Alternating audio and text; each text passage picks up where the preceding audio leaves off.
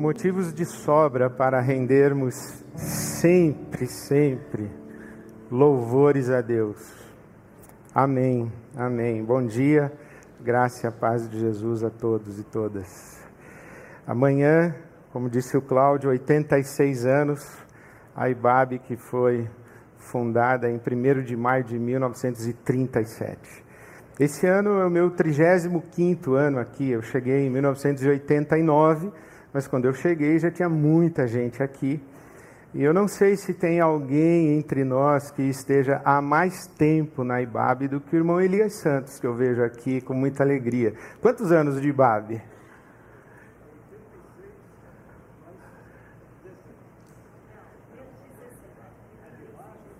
É.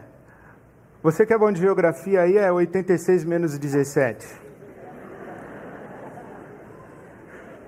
Dá quanto?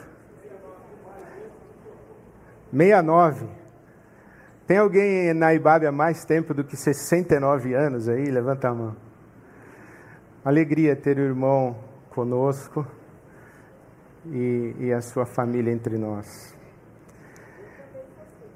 Quanto, Neidinha? mais de 60 anos. Olha, é, que bom, graças a Deus, nossa comunidade viva. Também quero reforçar essa ideia de você ser um contribuinte da IBAB e um contribuinte regular. Essa semana eu meti a caneta autorizando um monte de despesa. é, especialmente no nosso IBAB Criança. Vamos fazer uma grande reforma lá, aumentando salas aumentando o espaço de recepção das famílias que chegam com seus bebês, o berçário, espaço para amamentação, para o acolhimento, aumentando o espaço dos voluntários, fazendo a reforma de todos os banheiros das nossas crianças. Então, ah, perguntaram: tem dinheiro? Eu falei: não sei, precisa fazer? Precisa, então faz. Então vamos ter. Eu acredito assim, espero que você acredite também. Então, é, em breve temos novidades no nosso Babi Criança, porque queremos cuidar melhor das nossas crianças, mas cuidar de você, pai, mãe, avô, avô, tio, tia, é, porque queremos reduzir o tempo da fila, por exemplo, por isso estamos fazendo check-in com antecedência já. Então, é, vamos começar agora, né, acho que no próximo domingo. Então, estamos cuidando, cuidando da nossa IBAB, cuidando do nosso domingo, da nossa experiência de ajuntamento. A IBAB é muito mais do que o que acontece no domingo, graças a Deus, mas é também o que acontece no nosso domingo, na nossa celebração. Isso o que nós fazemos é para nos cuidarmos mutuamente, cuidarmos uns dos outros e cuidarmos também daqueles que servem entre nós para abençoarem não apenas as nós, mas especialmente também os nossos filhos, as nossas crianças, porque a igreja somos nós. A igreja somos nós foi esse esse tema, esse mote, essa essa ideia, essa convicção que encheu o nosso coração para celebrarmos em maio os nossos 86 anos. A igreja somos nós. E a palavra de Deus que está no meu coração para repartir com você sobre a igreja somos nós, está no Evangelho de João, no capítulo 17. E eu quero ler com você palavras de Jesus, na verdade, a oração que Jesus faz por você, por mim, pela igreja, registrada aqui no Evangelho de João, capítulo 17. Alguém já disse que os capítulos 13, 14, 15, 16 e 17 do Evangelho de João são como o templo do Novo Testamento. E você sabe que o, o templo de Israel estava dividido em três espaços o, o pátio do templo em que todas as pessoas tinham acesso, o lugar santo, que apenas os sacerdotes tinham acesso e, e especialmente os, os hebreus, a descendência judaica, mas o lugar santíssimo, que somente o sumo sacerdote, uma vez por ano, tinha acesso. Então, o templo de Jerusalém tinha esses três lugares: o pátio, o lugar santo e o lugar santíssimo. O lugar santíssimo era de absoluta restrição de acesso, somente o sumo sacerdote. E algum teólogo disse que esses capítulos, 13, 14, 15, 16 e 17 de João são o templo de Jerusalém no Novo Testamento. Porque essa é a última conversa de Jesus com seus discípulos. Começa no capítulo 13, Jesus lavando os pés aos seus discípulos. É ali que ele estabelece a celebração da Eucaristia ou da ceia, da comunhão. Então é nesses, nesses capítulos aqui em que Jesus está na sua experiência de maior intimidade com os seus discípulos antes da sua morte, antes da sua partida. E se os capítulos de 13 a 17 são o templo do Novo Testamento, o capítulo 17, que é chamado de a oração sacerdotal, é o lugar santíssimo desse templo. É o lugar da absoluta intimidade, é o lugar da, da palavra mais profunda, da palavra mais reveladora, da palavra mais, mais abrangente e transparente de Jesus, falando com Deus, porque ele está orando. É Jesus em oração, falando conosco e falando a respeito de nós. Então, esse, esse é, é o lugar da absoluta intimidade de Jesus com a sua igreja orando por você e por mim. E aqui no capítulo 17, eu começo a ler no versículo 20, Jesus dizendo: A minha oração não é apenas por eles, os seus discípulos imediatos ali, os doze, e aqui provavelmente já na ausência de Judas, eu rogo também por aqueles que crerão em mim por meio da mensagem deles. Isto é, Jesus orando por você e por mim. Jesus está orando não apenas pelos seus discípulos imediatos, mas por aqueles que crerão em mim, pela mensagem, pela mensagem que ouvirem a respeito de mim, pregada por eles, para que todos sejam um, Pai, como tu és em mim e eu em ti, que eles também estejam em nós, para que o mundo creia que tu me enviaste. Dei-lhes a glória que me deste, para que eles sejam um, assim como nós somos um. Eu neles e tu em mim. Que eles sejam levados à plena unidade, para que o mundo saiba que tu me enviaste e os amaste como igualmente me amaste. Pai, Quero que os que me deste estejam comigo onde eu estou e vejam a minha glória. A glória que me deste porque me amaste antes da criação do mundo. Pai justo, embora o mundo não te conheça, eu te conheço. E estes sabem que me enviaste. Eu os fiz conhecer o teu nome e continuarei a fazê-lo, a fim de que o amor que tens por mim esteja neles e eu neles esteja. Amém. A igreja somos nós. Nós quem? A igreja somos nós. Nós quem? Todo mundo é igreja? Nós quem? Na sua dimensão espiritual e na maneira como interpreta o mundo espiritual, a Bíblia Sagrada, especialmente o Novo Testamento, a Bíblia Sagrada é binária. A Bíblia Sagrada caminha nos, nos fazendo discernir a realidade, separando morte e vida trevas e luz, bem e mal, joio e trigo. Jesus diz: Quem comigo não ajunta, espalha. Não tem meio termo, não tem zona cinzenta. Quem não é por mim, disse Jesus, é contra mim. Isso é binário. Então, quando dizemos a igreja somos nós, Jesus diria: nós quem?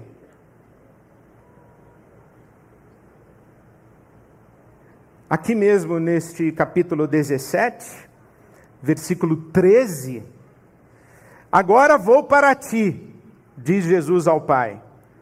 Mas digo estas coisas enquanto ainda estou no mundo, para que eles tenham a plenitude da minha alegria. Deles a tua palavra, e o mundo os odiou. Então tem um mundo que odeia, e tem a igreja. Existem ovelhas e lobos. Então a igreja somos nós. Nós quem? Nós precisamos identificar quem é esse nós. E dentre as muitas possibilidades de fazermos esse corte, quem é igreja, quem não é igreja, aqui no capítulo 17 do Evangelho de João nós encontramos algumas referências. A primeira delas que eu queria oferecer para você está no versículo 26. Eu os fiz conhecer o teu nome. Eu os fiz conhecer o teu nome. Jesus já, logo no início da sua oração, diz ao Pai: Pai, chegou a hora, versículo 1. Glorifica o teu filho para que o teu filho te glorifique pois lhe deste autoridade sobre toda a humanidade, para que conceda a vida eterna a todos os que lhe deste. Versículo 3: Esta é a vida eterna, que te conheçam, o único Deus verdadeiro. Que te conheçam, o único Deus verdadeiro. Jesus não está falando do melhor entre todos os deuses, Jesus não está falando do maior de todos os deuses, o mais poderoso entre todos os deuses. Jesus está se referindo ao único Deus verdadeiro. A Bíblia Sagrada reconhece apenas um Deus e chama todos os outros pretensos deuses, de falsos deuses ou ídolos. Então Jesus diz: Olha, eu revelei o único Deus verdadeiro. Veja o que diz o versículo 6 do capítulo 7.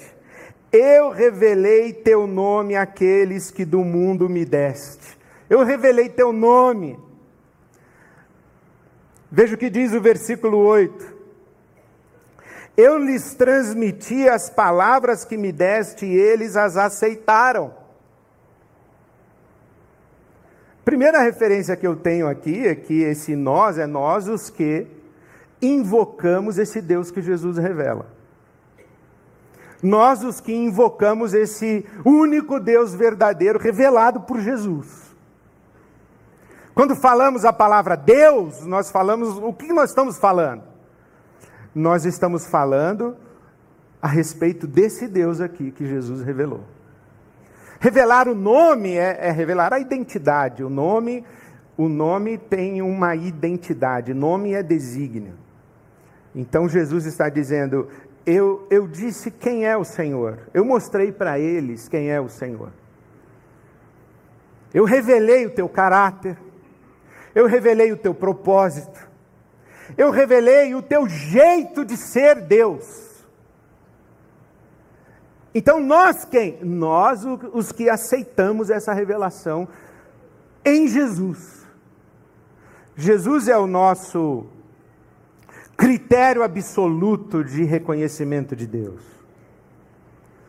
Há muitas imagens de Deus, mas é Jesus o nosso gabarito. Quando você pensa em Deus, você olha para Deus, ou olha para Deus e olha para Jesus. Combinou é Deus, não combinou é ídolo. É simples, ou não tão simples. Nós quem? nós os que invocamos como Deus esse revelado por Jesus. Eu insisto com você na carta de Paulo aos Coríntios, o primeiro capítulo, versículo 3. Bendito Deus e Pai de nosso Senhor Jesus Cristo. Esse Deus que Jesus chamava de Pai. Aqui nesse capítulo 17, Jesus usa seis vezes a expressão Pai para falar com esse Deus. Ele começa dizendo: Pai, chegou a hora. Versículo 1. Depois no versículo 5: Agora, Pai, glorifica-me. Depois no versículo 11: Pai Santo. Já no versículo 25, Jesus se refere a ele como Pai justo. Então, de que Deus estamos falando? Desse Deus revelado por Jesus.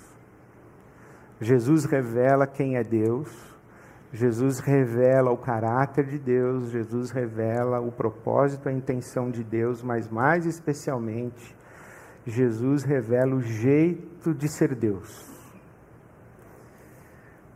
E o jeito de ser Deus é comunhão. O Deus que Jesus revela é um Deus em comunhão. Veja que lindo como, como Jesus fala com o Pai. Eu em ti, tu em mim. Eu te amo, mas tu me amas. Que eu esteja em ti e que eu esteja neles. Assim como tu estás em mim, que também estejamos nós neles. É esse é esse chamado de Jesus, dizendo que se vocês invocam o Deus que eu chamo de Pai, vocês se tornam família. Se tornam família comigo e com meu Pai. Assim como eu sou um com o meu Pai, vocês se tornam um comigo e com Ele. Nós nos tornamos um. Então, o que Jesus está ensinando para nós é que o jeito de ser Deus é comunhão. O jeito de ser Deus é não. É paradoxal, né? É não reconhecer como estando fora aquele que está fora. O jeito de ser Deus que Jesus revela, ou o Deus que Jesus revela, tem um jeito de ser Deus. E qual é o jeito de ser Deus? Que o Deus que Jesus revela tem comunhão, unidade, para que eles cheguem à plena unidade. A comunhão do Pai e do Filho. E Jesus, no capítulo 16, já havia prometido o Espírito Santo. No capítulo 14, ele disse que o Espírito Santo vai habitar em vocês.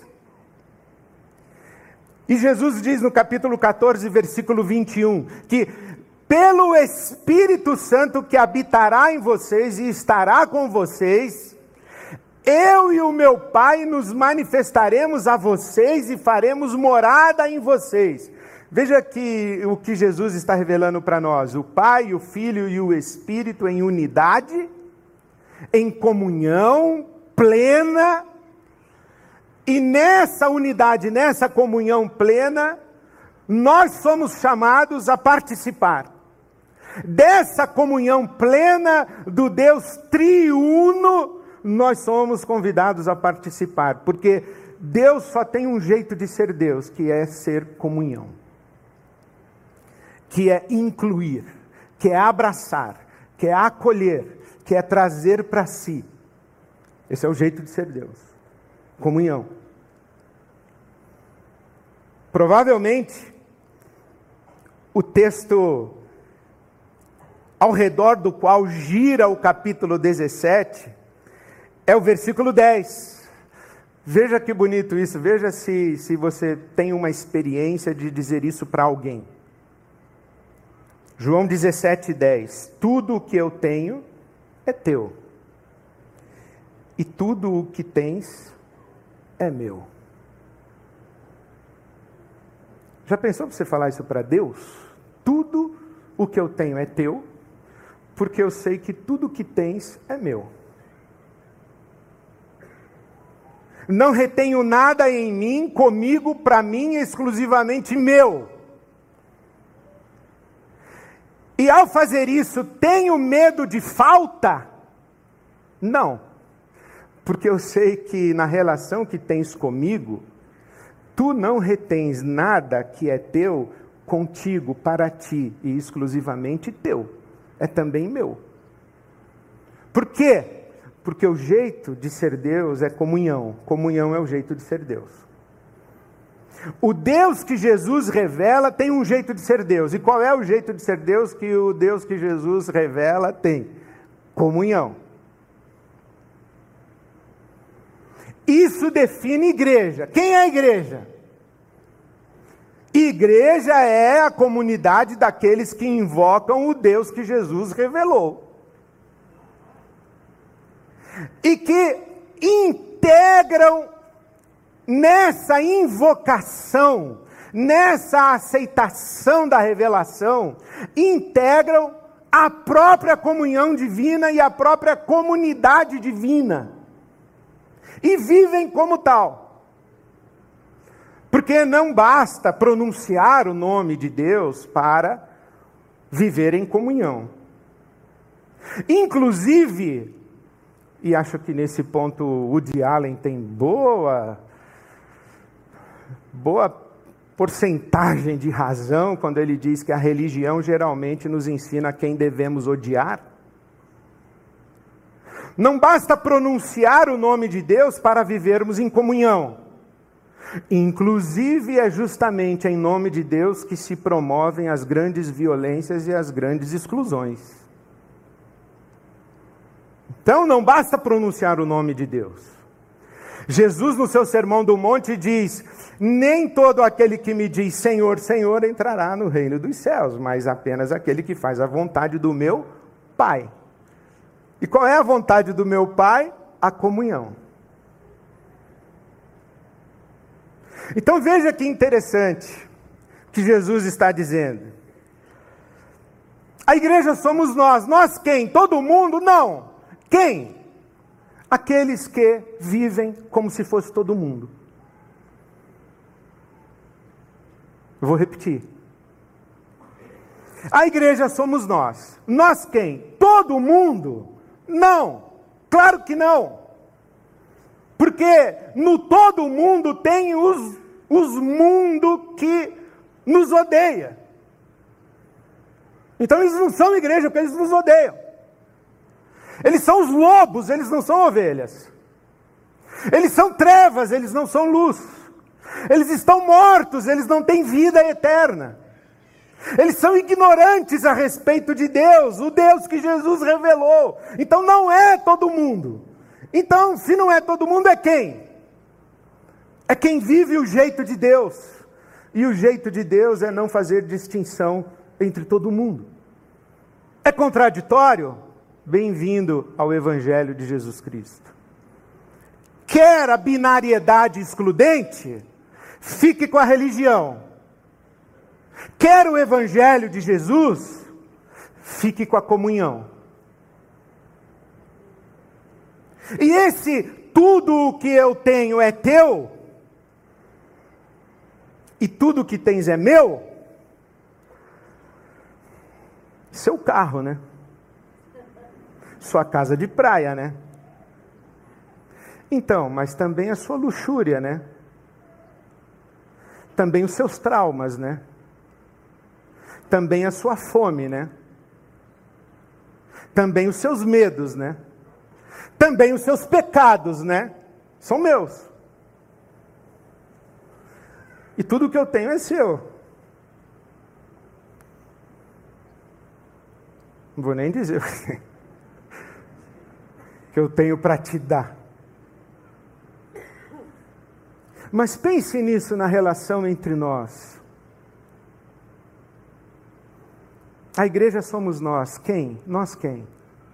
Nós é que olhamos o outro e dizemos: tudo que você tem aí, também eu tenho e também é meu. Eu não te vejo diferente de mim. Eu não te vejo melhor do que eu. Eu não te vejo pior do que eu. Eu não te vejo mais rico do que eu ou mais pobre do que eu, porque tudo que eu tenho é teu e tudo que tu tens é meu. Eu te olho como igual, eu te olho como irmão, eu te olho como irmã.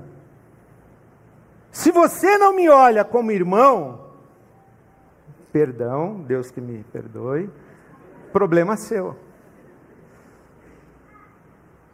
Mas eu sou igreja. Eu aceitei a revelação que Jesus fez e eu invoquei o Deus que ele me revelou como Pai. E quando eu aceitei esse Deus que Jesus me revelou como Pai, e ao revelá-lo a mim, e me fazer conhecer o nome do seu Pai, o caráter do seu Pai, os propósitos do seu Pai, o jeito de ser Deus do seu Pai, e me levar para a família divina, ele me ensinou que só existe um jeito de viver na família divina: comunhão. E quando eu chego na família divina, e você quer entrar, eu digo, eles não, né, Jesus? E Jesus diz: o jeito de ser família divina é comunhão, Ed. É perdão, é reconciliação, é misericórdia, é compaixão, é aceitação. Mas olha a vida dessa gente. Falou, então, tudo que eles têm é seu, ou você se acha melhor que eles? E todas as virtudes que você acha que tem, são deles também porque o jeito de ser Deus é comunhão. O paradoxo do Evangelho é esse: nem todo mundo é igreja. Quem é igreja? A igreja é a comunidade daqueles que não fazem distinção entre todo mundo. Porque aprenderam com o Deus de Jesus que o jeito de ser família divina é ser comunhão. Como seria o nosso mundo se vivêssemos essa dimensão de horizontalidade? Como seria o nosso mundo se nós vivêssemos essa dimensão de não hierarquização entre homem e mulher, preto e branco, judeu gentio, pai filho, irmão irmã, irmã irmão, vizinho. Como seria o nosso mundo se nós vivêssemos a comunhão da família divina?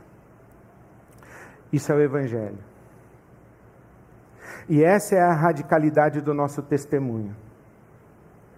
Por que é difícil que as pessoas creiam no nosso Cristo? É porque nós não espelhamos isso. Nós falamos, mas não espelhamos. O que Jesus diz?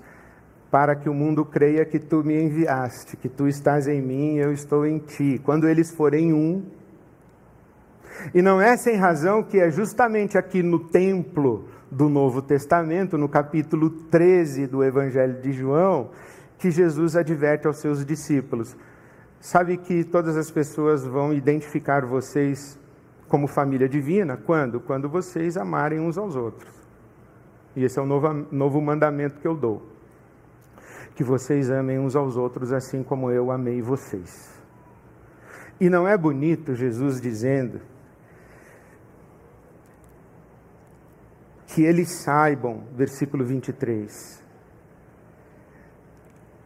que os amaste como igualmente me amaste? Olha o padrão do Evangelho de Jesus. Deus o Pai ama Deus o Filho, e o mesmo amor que Jesus recebeu do Pai, Jesus diz que você recebeu, que eu recebi. E que ele, Jesus, deu a você e deu a mim. Aí no capítulo 13, versículos 33 e 34, especialmente o 34, um novo mandamento lhes dou: amem-se uns aos outros, como eu os amei. É o mesmo padrão de amor divino. Isso é ser igreja, isso é ser a comunidade do Cristo. Elevadíssimo. Elevadíssimo. A igreja somos nós, nós quem? Os que invocamos o Deus que Jesus revelou como Pai, Pai dele e Pai nosso.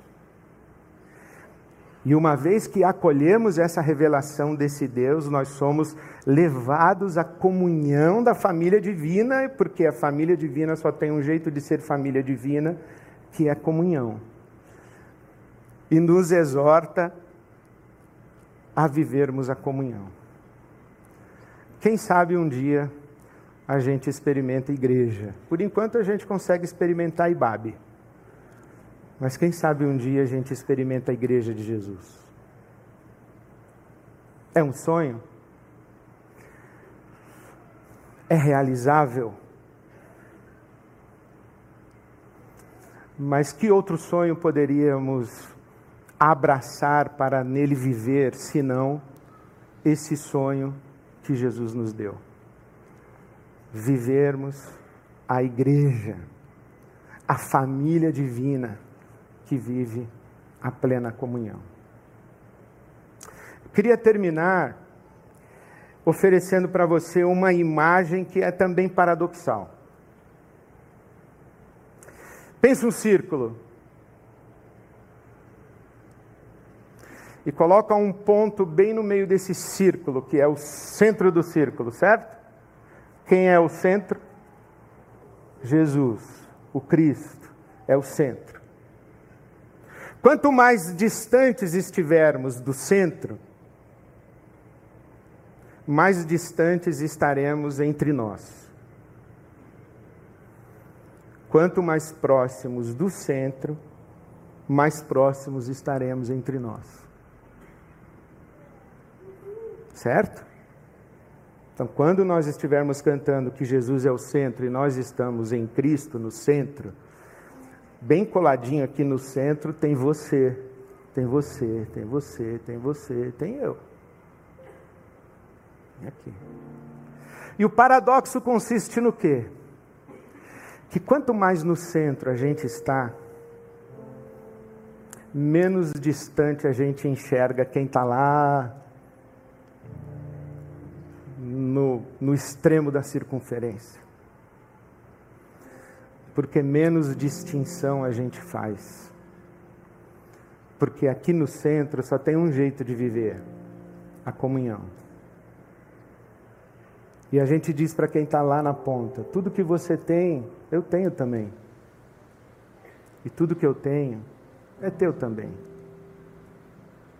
Você não sabe, mas seu lugar é aqui no centro comigo. E talvez demore para você chegar, mas eu vou te tratar como se você estivesse aqui.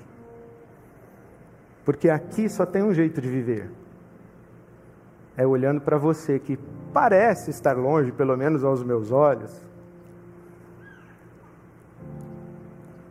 é dizer a você que você não está longe, porque a igreja somos nós, nós os que estamos em Cristo. Eu oro a Deus que o Espírito Santo revele isso para você, e não apenas revele ao seu entendimento, ou como dizem os hebreus, ao seu entendimento, das entranhas, isso entre em você. Mas que você faça do seu caminho com Jesus e da experiência de ser igreja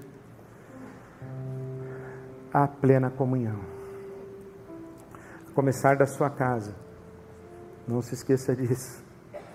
Começar da sua casa.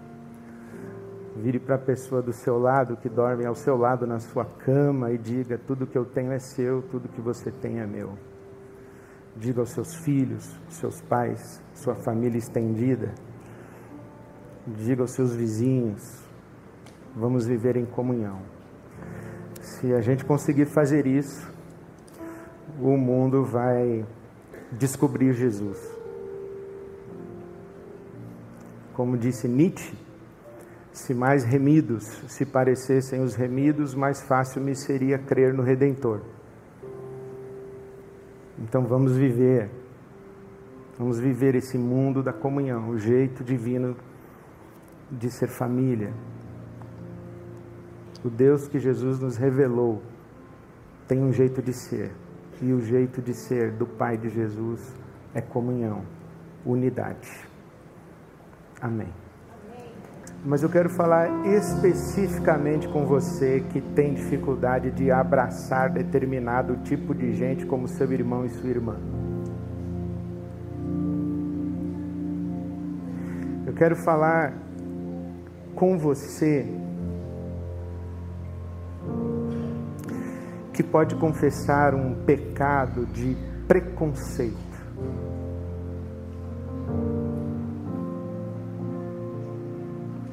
Você diz assim, pastor, eu concordo com o que você falou aí,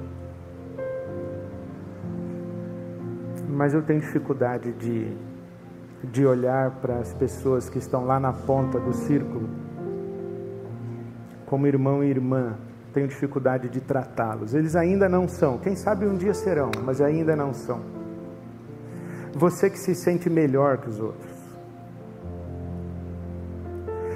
Você que não consegue abraçar e aceitar quem aos seus olhos está em pecado. Quero falar com os pais e mães cujos filhos são homoafetivos. Não consigo aceitar, pastor. É meu filho, é minha filha, mas não consigo aceitar.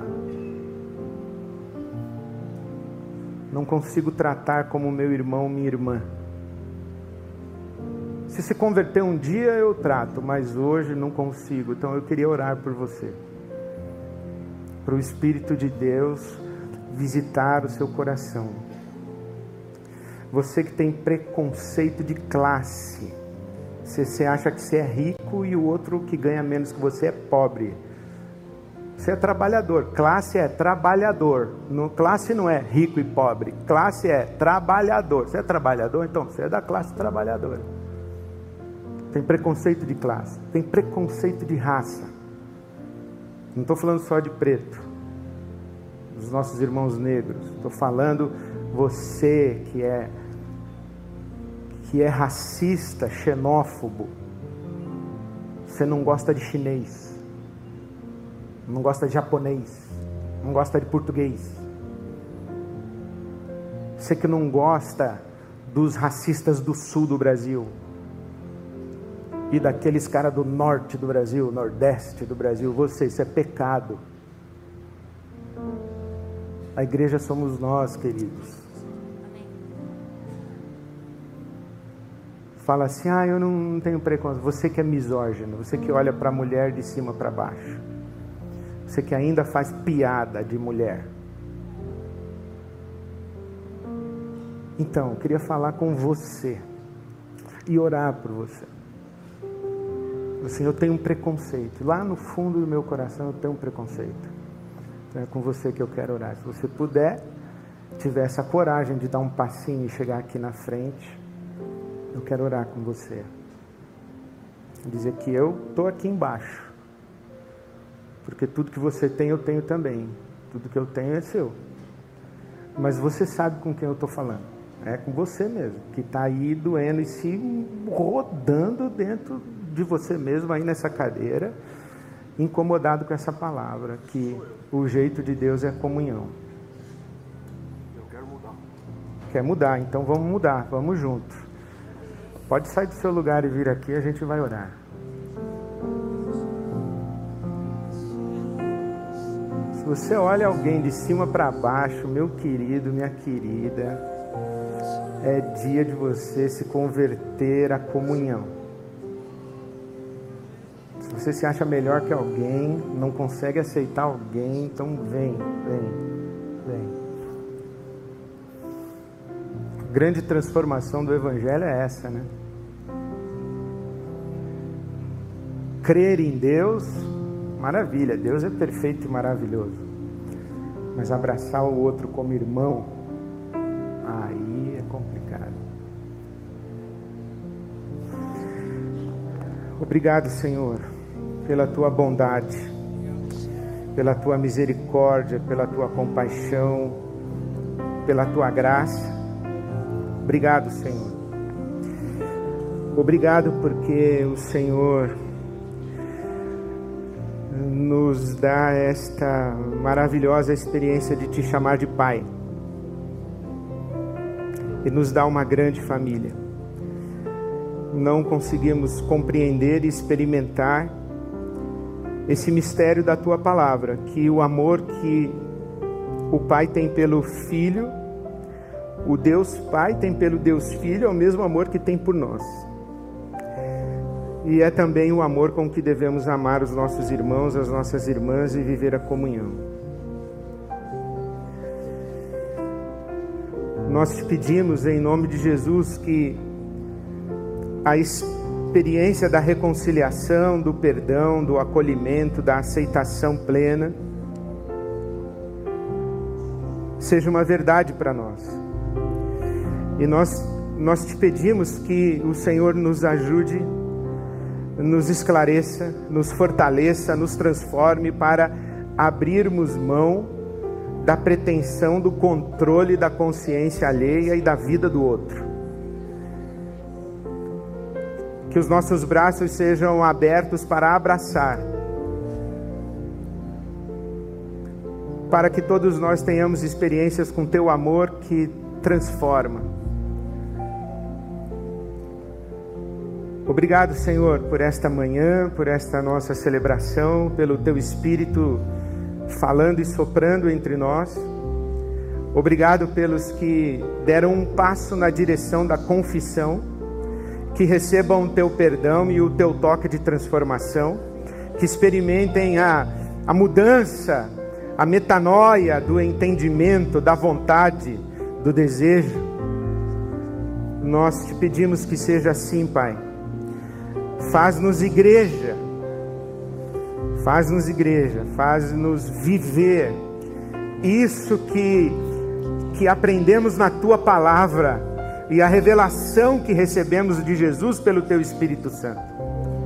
Nós te pedimos que seja assim, Pai, para a glória do teu santo nome e para a expansão do Evangelho e para a extensão do nosso testemunho. Que Jesus Cristo seja exaltado celebrados como centro das nossas vidas, como centro da nossa comunidade, como centro do nosso mundo, do universo, para a glória do teu santo nome. Que ao nome de Jesus se dobre todo joelho e que toda língua confesse que Jesus Cristo é o Senhor e que o Senhor receba toda a glória, hoje e por toda a eternidade. Amém, amém, amém, amém.